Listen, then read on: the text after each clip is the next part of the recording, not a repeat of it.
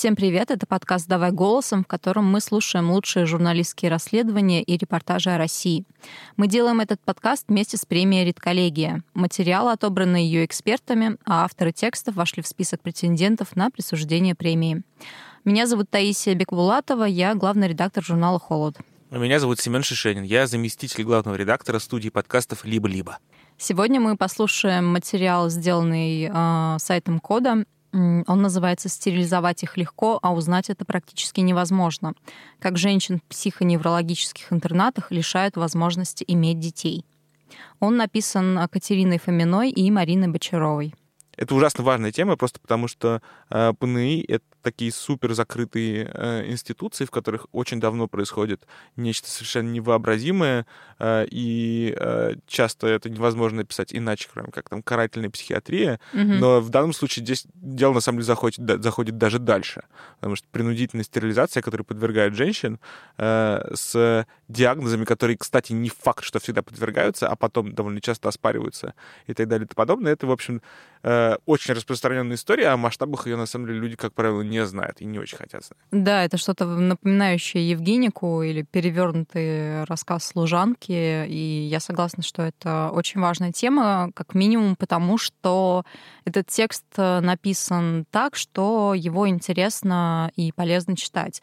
А мне кажется, проблема освещения а, проблем ПНИ а, заключается, в частности, в том, что журналисты, многие качественные, хорошие журналисты пытаются освещать максимально эту тему, да, там и, и Ольга Оленова, и другие, но проблема заключается в том, что читателям часто просто ну, не хочется в эту тяжелую атмосферу погружаться. Но здесь как бы сюжет настолько вопиющий, что не прочитать, не обратить на это внимание почти невозможно. Ну что ж, давайте мы просто его послушаем, да? Текст будет читать для нас Алевтина Пугач, а потом мы созвонимся с авторами.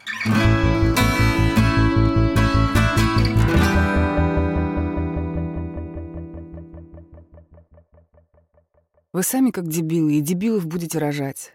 Так сказала психиатр Уктусского пансионата Валентина Петровна Маргарите Коневой в 2016 году, вызвав ее в свой кабинет. Маргарита не была беременна, но на тот момент уже начала жить с другим клиентом пансионата, Николаем. Врач поставила 25-летнюю девушку перед выбором. Либо она соглашается на операцию по стерилизации, либо ее отправляют в психоневрологический интернат, или, короче, ПНИ. Я понимала, что это значит, поэтому пришлось согласиться, вспоминает Маргарита. Я очень не хотела в ПНИ. Жители пансионата могут покидать его территорию и тратить свою пенсию самостоятельно, хотя и приходится отдавать три четверти пенсии за проживание. Из психоневрологического интерната выйти почти невозможно. Маргариту в тот же день увезли в городскую больницу номер 20 Екатеринбурга. Она даже не успела предупредить своего молодого человека. Как утверждает девушка, документы на согласие о проведении операции подписали за нее, хотя она дееспособна. «Я просто ревела», — говорит Маргарита. «Я понимала, что со мной происходит и что это пожизненно». Через день ее вернули в пансионат. Николай увидел возлюбленную и понял, что с ней произошло. Аналогичную операцию, перевязку фаллопиевых труб, после которой женщина не может иметь детей, провели на тот момент уже десятку постоялец пансионата но никому за его стенами об этом не было известно. «А кому мы пожалуемся?» — говорит Маргарита. «Это, как говорится, со всеми у нас такое в пансионате было». Ей было больно после операции, но никто из персонала к ней так и не подошел.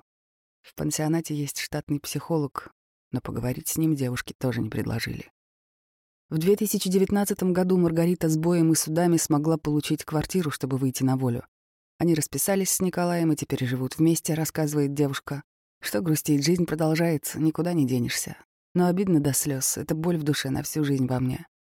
По закону стерилизацию можно проводить только женщинам старше 35 лет или уже имеющим двоих детей и только с их письменного согласия или по медицинским показаниям. Среди этих показаний, перечисленных в перечне Минздрава, например, туберкулез, злокачественные опухоли, тяжелые хронические психические расстройства. Если человек лишён дееспособности, Операция должна проводиться по решению суда из согласия опекуна, которым почти всегда является директор интерната. Клинический психолог Мария Сиснева, организатор движения «Стопни», объясняет, что бывает совершенно по-разному.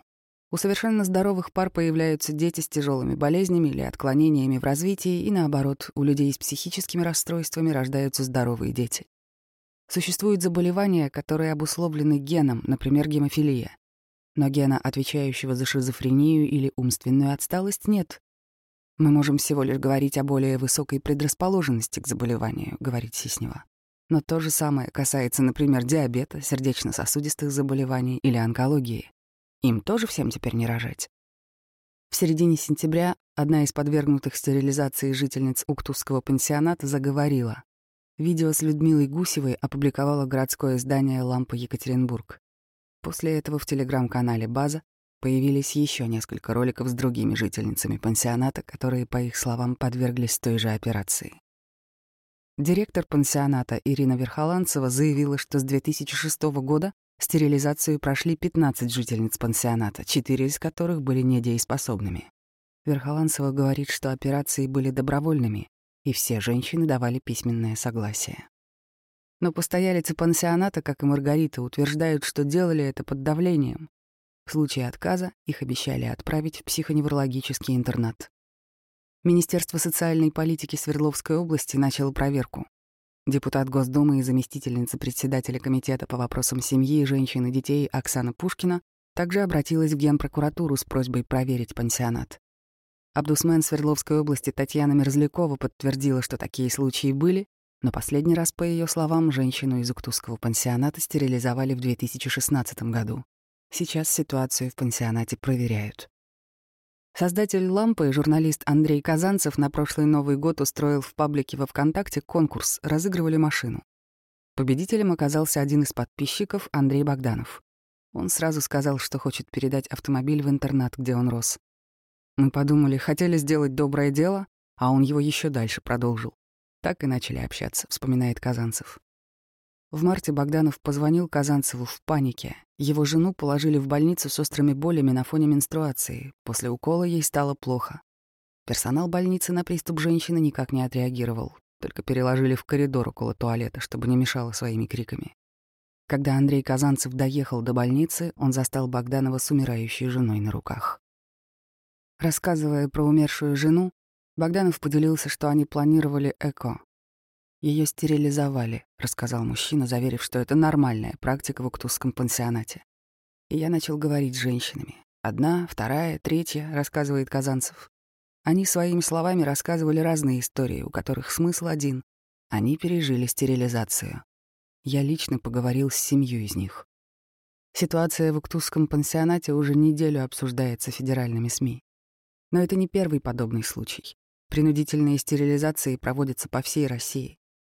В 2009 году после проверок нескольких психоневрологических интернатов в Пермском крае выяснилось, что начиная с 2004 года недееспособным женщинам там делали принудительные аборты и во время этой операции без их ведома проводили стерилизацию.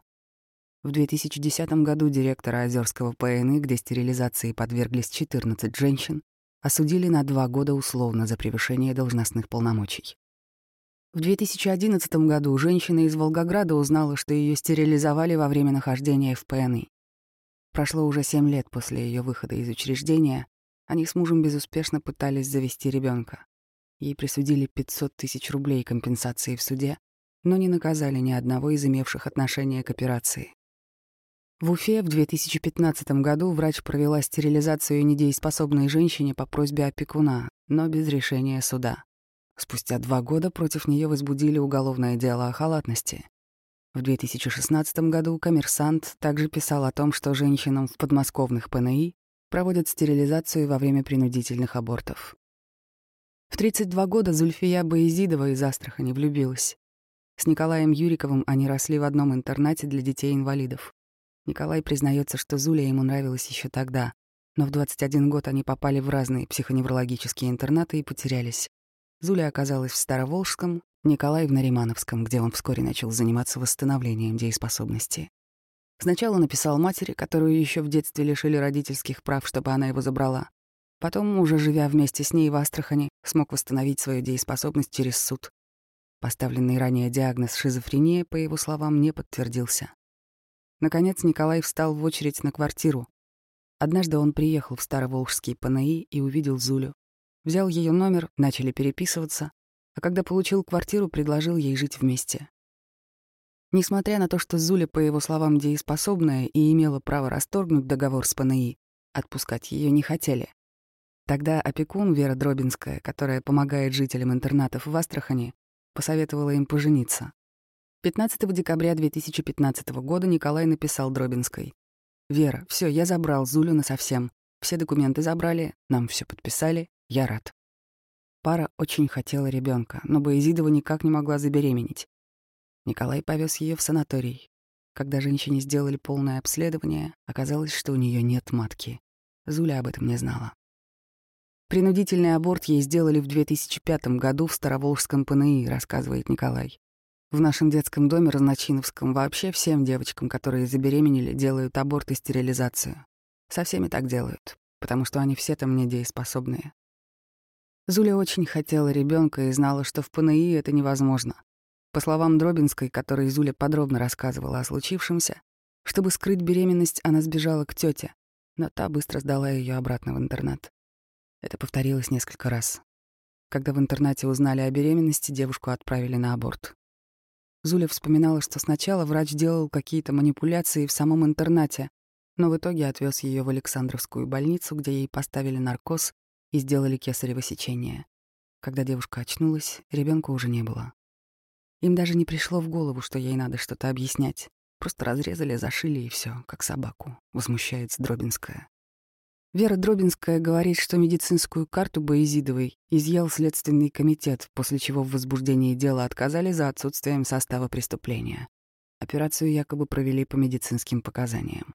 Хотя Зуля утверждала, что срок был уже большой, около семи месяцев, и ребенок внутри нее уже шевелился.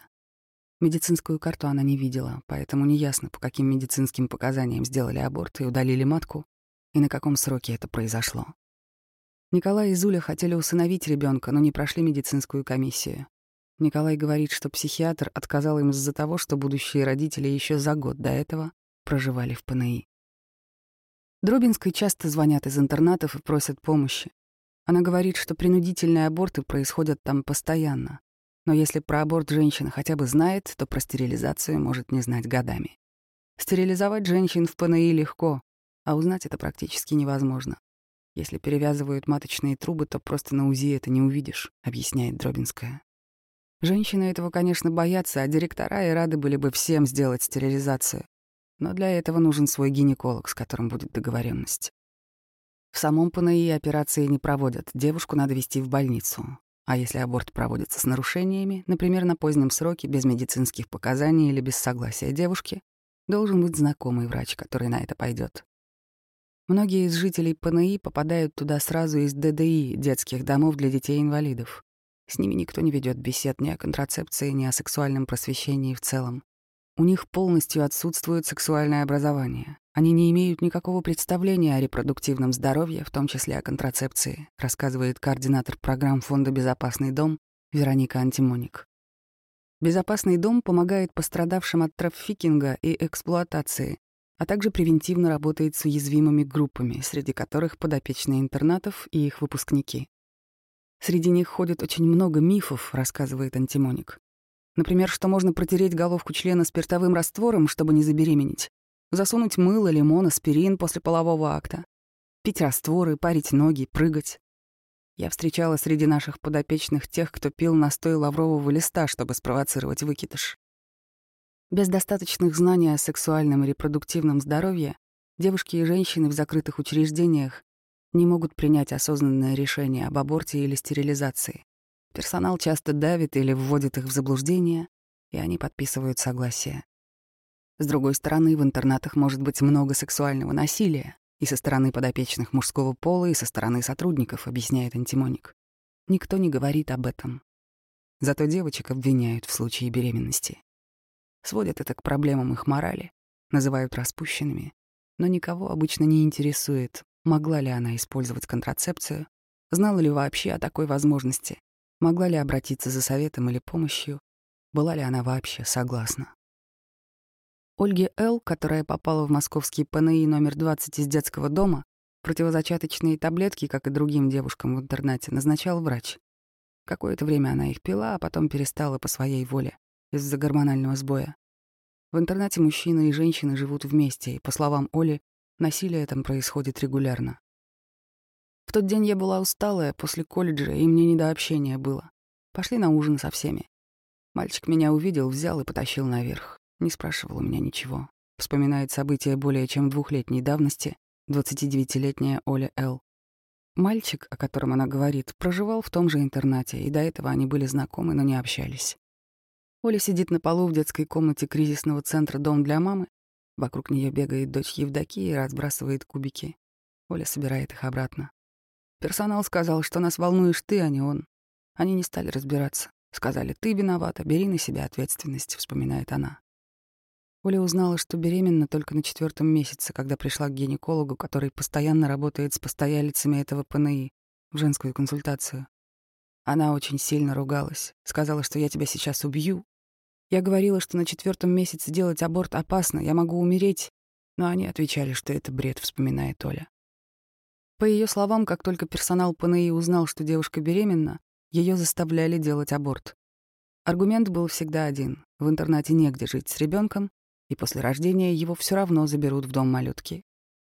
Меня долго пытались заставить сделать аборт. Срок был большой, неделю до пятого месяца дали подумать. Но я сказала, что буду рожать, рассказывает Оля. Они говорят, будут на тебя все смотреть и тоже захотят. А я отвечала, мы же девушки, нас природа создала, чтобы рожать. Я хотела ребенка, но не от этого человека. Но я все равно рада, что не сделала аборт, говорит девушка. В этот момент подходит Дуся, забирается на маму и обнимает ее. Если бы не Дуся, Оля, скорее всего, до сих пор жила бы в интернате. Ее оставили там практически до родов, а уже из роддома в июне 2019 года она попала в кризисный центр «Дом для мамы» при православной службе милосердия, где живут и другие женщины с детьми. Центр приходят женщины, которые оказались в кризисной ситуации, но все равно хотят сохранить ребенка. Иногда волонтеры центра встречают таких девушек в больницах, куда их, в том числе из ПНИ, принудительно везут на аборт. Теперь у Оли с дочерью уютная комната, которую они делят еще с двумя мамами.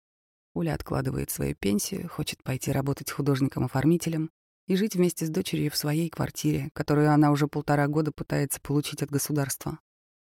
У выпускников детских домов-интернатов, которым по 18 лет, Знание о сексе на уровне пятилетних детей, рассказывает Мария Сиснева.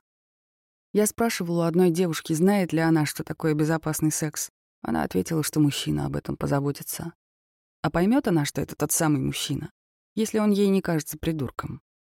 Для нее хороший человек не придурок, тот, который ей нравится.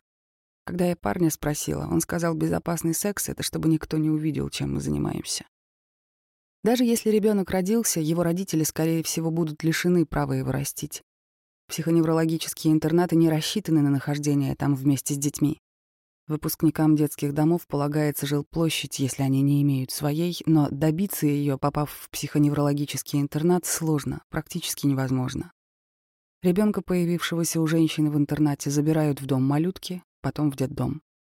Если такого ребенка усыновят, встретиться с ним у кровных, но лишенных прав родителей Шансов нет. Исключения из этого правила редкие и требуют очень больших усилий. Уже восемь лет Наталья Сергеева и Виталий Кочаров из Санкт-Петербурга воспитывают свою дочь Анну.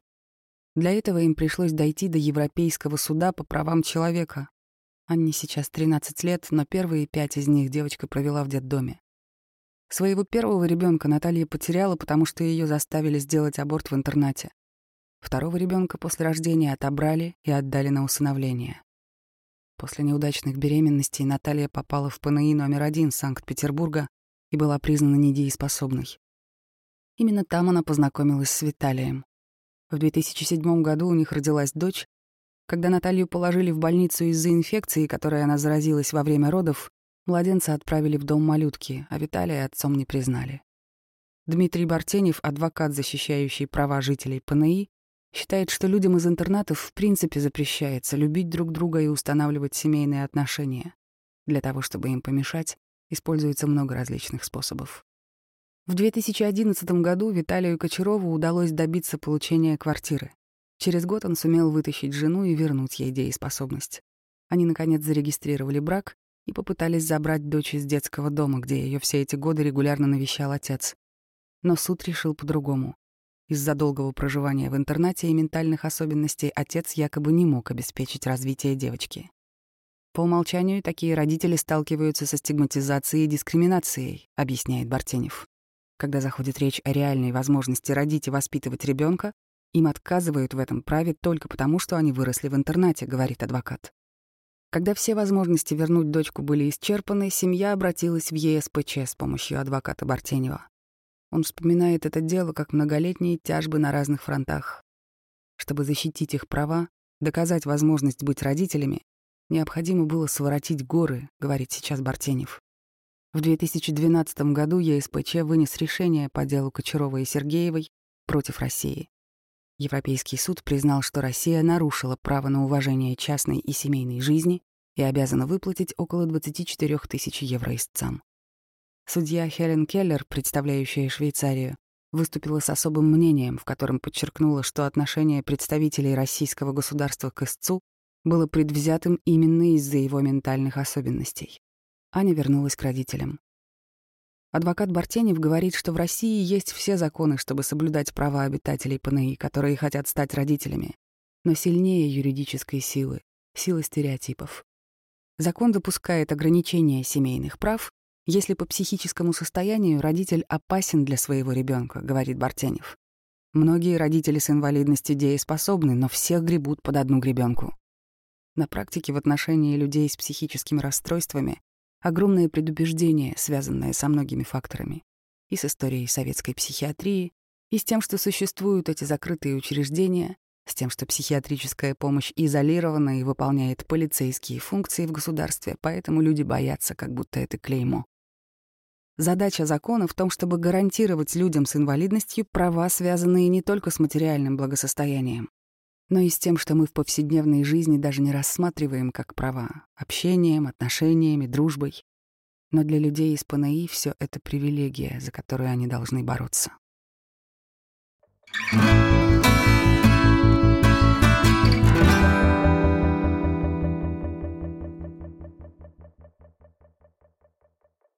Мы послушали текст «Стерилизовать их легко, а узнать это практически невозможно», вышедший на портале Кода. А давай, может быть, его немного обсудим, Семен. Что тебя больше всего заинтересовало в нем? Что тебе показалось наиболее важным? Мое главное впечатление от него, на самом деле, то, что э, он начинается вроде с констатации того, что вот эти люди такие, и они передадут эту свою, это свое свойство своему потомству, и если... И за этим чудится такая логика, что если это не остановить, то мы просто потонем в людях с умственными отклонениями. Какое-то просто деревенское суеверие. Деревенское суеверие, да, абсолютно никак не подтвержденной генетикой, не просто законами передачи признаков. А если вы интересуетесь темой ПНИ, если вы интересуетесь темой коррекционных интернатов, то вы еще и знаете, что на самом деле это просто стигма, которая часто травмирует людей до того состояния, в котором тяжело становится получить образование какое-либо, э, и помещает их в систему, из которой практически невозможно выбраться, просто потому что на них однажды поставили печать. Ну, это какая-то история про расчеловечение, в первую очередь, мне кажется, что просто у людей, которые вроде как должны заботиться об этих людях, не возникает мысли о том, что у них, как и у любых людей, есть какие-то не только там права поесть, я не знаю, там, сходить в душ, в туалет, но еще и есть какие-то чувства, да, что они могут полюбить друг друга, что они могут захотеть ребенка, что вполне естественно, независимо от их диагнозов. А, и это просто действительно настолько пугает, что в 2020 году вот такое какое-то совершенно пещерное сознание у людей может существовать. И мне здесь еще интересен тот момент, как сочетаются вот наши насаждаемые а, повсюду традиционные ценности и вот эта вот э, история про то, что можно абортировать там детей, э, просто людей, которые там попали в пны, да? То есть получается, что если у тебя там какой-то диагноз, который, может быть, можно опровергнуть, может быть, нельзя, это, по сути, мне кажется, не очень важно, получается, что как бы твое потомство уже не важно, да, то есть церковь уже тебе не велит э, размножаться, там никто не будет, чиновники не будут над тобой стоять и кричать «сохрани ребенка, не убивай», а, да, то есть тут э, этих убитых детей почему-то никому не жаль. Это просто меня...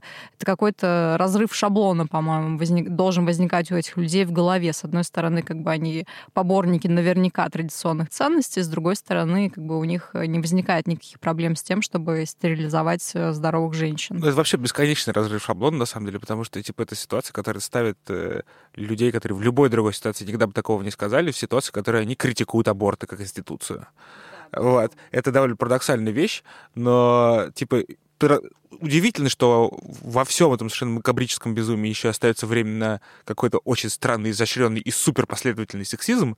Но давай мы все это, наверное, обсудим с, с, с автором. Здравствуйте, Катерина. Привет. Здравствуйте, Семен, привет, Тая. Мы вам звоним а, обсудить ваш текст, который вышел на коде. Мой первый вопрос был, почему вы поместили текст в раздел «Лженаука»? А, ой, Семен, это сейчас будем а, долго вдаваться в подробности. Просто у кода достаточно узкая а, тематическая направленность, и вот в нашем представлении а, под лженауку это больше всего подходит, а, потому что а, во многих случаях врачи, которые стерилизовали женщин, пользовались абсолютно а, ложными лженаучными утверждениями. Собственно, с этого начинается текст, что они как дебилы и дебилов рожать будут. Ага. А, и эксперты на протяжении всего текста нам рассказывают о том, что люди у которых есть какие бы то ни было психиатрические диагнозы, а, которые лечатся, которые признаны дееспособными, не обязательно эти диагнозы по наследству передадут. Даже если передадут, это, строго говоря, не означает, что нужно их стерилизовать, и что да, нужно принудительно да, абортировать их детей и так далее и тому подобное, да.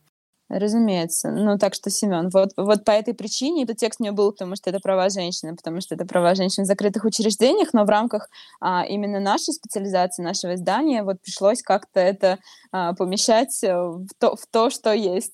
А, Катя, у меня такой вопрос. А, мне понравился текст, он очень интересный, но мне бы хотелось больше услышать про то, как, а, собственно говоря, девушки, пережившие там какой-то такой насильственный mm-hmm. опыт, про который вы пишете, описывают его, да, потому что mm-hmm. мне немножко не хватает их, как бы, как сказать, личных цитат. Да, да, я сама это прекрасно понимаю как журналистка, и если бы а, это был а, именно полноценный а, репортаж, то есть с выездом на место. Но, как видите, у нас здесь не одна, не одна географическая точка, то есть как раз наша задача была показать, что такое происходит, происходит не только на Урале, uh-huh. не только в конкретно этом пансионате, не только в, в одном пни каком-то в учреждении. Мы попытались найти еще несколько примеров, и, наверное, из-за того, что текст сделался оперативно, он поэтому получился более фактологическим, чем а, каким-то эмоциональным.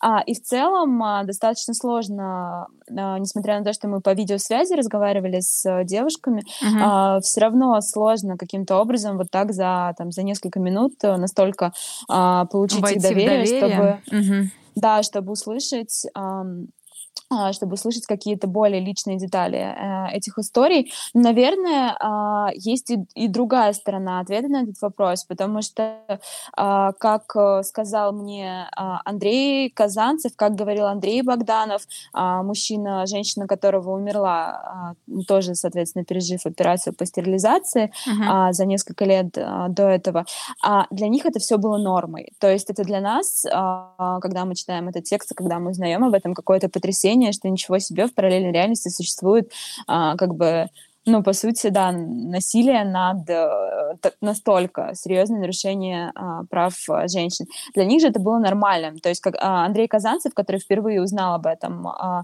и поднял эту историю, это уральский журналист, а, независимый сейчас, а, когда он услышал впервые об этом, а, а, об, об, об этом ему Андрей Богданов сказал абсолютно как бы в проброс то есть, да, ну вот мы пытались завести ребенка с помощью эко, потому что мою жену стерилизовали. И это настолько как бы поразило журналиста, а, что его реальности э, такой опции вообще не существовало. Как женщины могут стерилизовать без ее желания? И, в принципе, женщины, которые каждый день сталкивались с тем, что кого-то из соседок а, там из соседней комнаты увезли, и, естественно, женщины это обсуждали, естественно, все все это знали, а для них это не было каким-то, а, ну, то есть потрясением, и поэтому, возможно, они разговаривают и рассказывают об этом, ну, не то чтобы достаточно спокойно, спокойно, но с меньшей степени, степенью какой-то, наверное, какого-то удивления, которое испытываем мы, когда задаем вопросы. Екатерина, а у меня был такой вопрос, на самом деле довольно бессмысленный, как я понимаю, но все равно не могу его не задать. Давайте, давайте. А, ну вот мы все время говорим о стерилизации женщин, а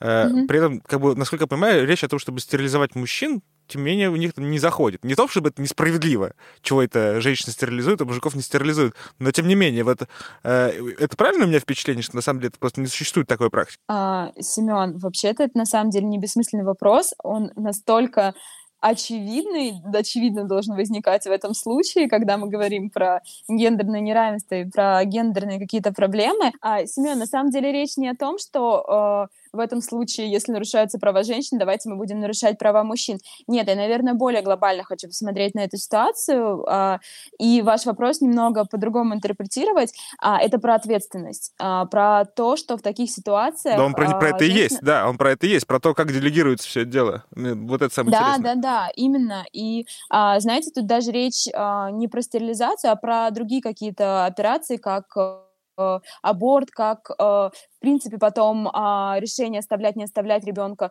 потому что мы в тексте дальше видим историю женщины, которая, очевидно, была изнасилована, в, когда она находилась в пни, она себе не отдает в этом отчета, ну, точнее, она не называет это такими словами, но это да, было да. изнасилование, она говорит о том, что она этого не хотела, и она проговаривает абсолютно а, с полным пониманием то, что персонал не интересовало, что ее а, взял парень за руку и потащил, очевидно, во время а, какого-то общего мероприятия, это был ужин, он потащил ее наверх, и было понятно, зачем он ее тащит, никому не было дела. И, а, возможно, это связано с, там, не знаю, с пассивностью персонала, с усталостью, но во всех ситуациях а, ответственность перекладывается на женщину. И все экспертки, э, с которыми мы разговаривали на протяжении текста, это проговаривают.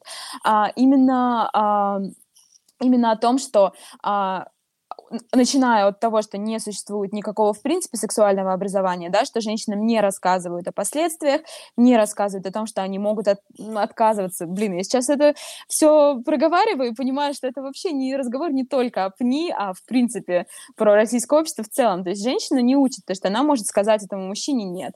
А, ей не говорят о том, что она должна попросить э, презерватив. И экспертки, которые работают в ПНИ, нам говорят а, о том, что когда они интересуются у женщин, а, являются а, посто, а, постояльцами в ПНИ, а, что такое безопасный секс, они говорят, ну, о безопасном сексе должен заботиться мужчина. И вот это вот а, такая гипертрофированная модель разделения гендерных ролей а, в закрытом учреждении, она приводит к таким последствиям. И действительно а, проще, чем проводить воспитательные работы, проще, чем контролировать все, проще, чем а, контролировать, как эти женщины принимают оральные контрацептивы или выдавать им все презервати- всем презервативы, потому что презервативы считаются а, вообще-то жизненно необходимыми необходимой а, вещью, которая должна выдаваться бесплатно в таких учреждениях, а, проще, чем это все проконтролировать, а, решать вот а, постфактум а, такими жесткими методами раз и навсегда такие вопросы. Это вообще довольно интересная черта во всех этих э, учреждений, то, что они действительно с большой легкостью идут на огромную жестокость по отношению к людям и с огромной неохотой чуть-чуть усложняют свою задачу заботы. Но вы знаете, я хотел вас спросить тоже о чем. У меня сложилось такое общее впечатление, даже не столько от вашего текста, сколько от э, довольно длительного изучения этой проблемы в целом, что э, вот эти люди, они живут даже не столько с диагнозами, сколько со стигмой, потому что вот у вас же несколько, э, несколько ваших героев сумели то, что называется, восстановить дееспособность, то есть по факту добиться отмены диагноза. И ведь это же получается, или, или это речь идет не об отмене диагноза. По крайней мере, один у вас герой такой точно есть. Uh, у нас идет речь uh, о восстановлении дееспособности, и я тоже uh, могу сказать, что погружена в тему людей, которые растут в коррекционных интернатах или в детских домах для детей с отставаниями в развитии. Я на протяжении пяти лет езжу в один из таких интернатов в Псковской области, в деревне Бельское Устье. Я могу сказать, что когда мы говорим о том, что люди дееспособны или не дееспособны, это очень-очень тонкая грань, потому что многие из этих людей, многие из э, выпускников этих интернатов, многие из этих а, детей, которые вырастают, они в целом а, абсолютно а, самостоятельны в бытовом смысле. Они, возможно, социально не адаптированы, и для этого как раз в Псковской области существует проект а, «Росток», который а, вот этих детей из а, интерната берет а, и интегрирует а, в, в какие-то общие дома, которые для них снимают, там они живут вместе, учатся а, обслуживать себя самостоятельно, готовить, а потом находят работу. Но, Симон, отвечая на ваш вопрос, а, многие из них, живя в закрытых учреждениях всю свою жизнь, они в принципе не знают, что существует возможность пойти на комиссию, что существует возможность а, эту комиссию пройти, а, что в принципе на, э, на этой, что у них есть на это право. То есть, когда ты живешь а, всю жизнь в вакууме, в полном отсутствии прав, когда за тебя принимают решения окружающие тебя а, вот эти сотрудники сначала одного учреждения, потом другого, ты не знаешь о том, что у тебя есть возможность выйти. Ну и плюс Плюс а, про эту комиссию а, когда туда не в, в дело не вступают какие-то правозащитники, адвокаты, а, волонтеры, а, людям достаточно сложно из интерната самим сориентироваться, а, как правильно отвечать, как заполнять все документы, а, потому что на этой комиссии могут задать абсолютно вопросы а, с которыми а, они не сталкивались, вопросы из реальности нашей, сколько стоит, а, там, не знаю, а, там, давайте скажем, проезд, сколько стоит покупка каких-то товаров в магазинах, как правильно вести себя в той или иной ситуации, но они росли в закрытых учреждениях, они этого не знают. То есть у них есть все способности этому научиться, но выпускать а, из закрытых учреждений а, людей таких невыгодно, а, и несколько раз нам на протяжении наших интервью, когда мы готовили этот текст, а, эксперты говорили, о том, что есть материальная выгода. Мы в текст это не включили, потому что ни один из экспертов не может, а, протяж... не, не может никаким образом это подтвердить, но действительно у персонала, у руководства закрытых учреждений есть матери... материальная заинтересованность. Потому что, например, в таких а, пансионатах, как а, Уктузский пансионат, а, собственно, с которого и началась вся эта история, а, его постояльцы, его клиенты платят, а, отдают 75% своей государственной пенсии за то, чтобы их там содержали. А в закрытых учреждениях, таких как МНИ, на каждого постояльца а, выдается какое-то определенное пособие. А, то есть, по-моему, это 60 от 60 тысяч в месяц на каждого человека. Естественно, руководству невыгодно, чтобы такие люди выходили, а, и потом еще начиналась вот эта катавасия с тем, чтобы выдавать квартиру, а, которую достаточно сложно добиться. Ну, то есть можно выйти, но нельзя. Большое вам огромное спасибо за такой подробный ответ на вопрос. Да, да, я хочу подчеркнуть то, что на самом деле так быстро мы бы не отреагировали, если бы я писала его одна, потому что, а, правда, очень сложно искать героинь. А, а, в том числе, потому что если даже мы пишем про коронавирус, люди, которые попадают в систему и в больницу, у них остаются родственники. То есть есть какие-то зацепки, да, даже если они, не дай бог, умирают, и нам приходится с какими-то последствиями работать, есть родственники, которые хотят восстановить справедливость и готовы разговаривать. В этом случае у большинства а, из наших геро- героев, героинь, у них не было а, никаких родственников, никаких опекунов, mm-hmm. и искать вот эти вот э, настолько оперативно, чтобы текст выпустить э, там в течение, а, когда, когда эту тему говорят, эм, очень сложно было, поэтому только работая в четыре руки нам, нам вот так повезло найти наших героев и показать, насколько это масштабная проблема, и что на самом деле масштабы ее мы даже, даже не можем себе представить. Да, круто, что вам это удалось. Наверное, на этом Спасибо. мы завершим наш э, пока что Спасибо. разговор. Спасибо, Спасибо тебе. Пока. Спасибо большое. Спасибо большое, ребят. Спасибо. Ага. До свидания.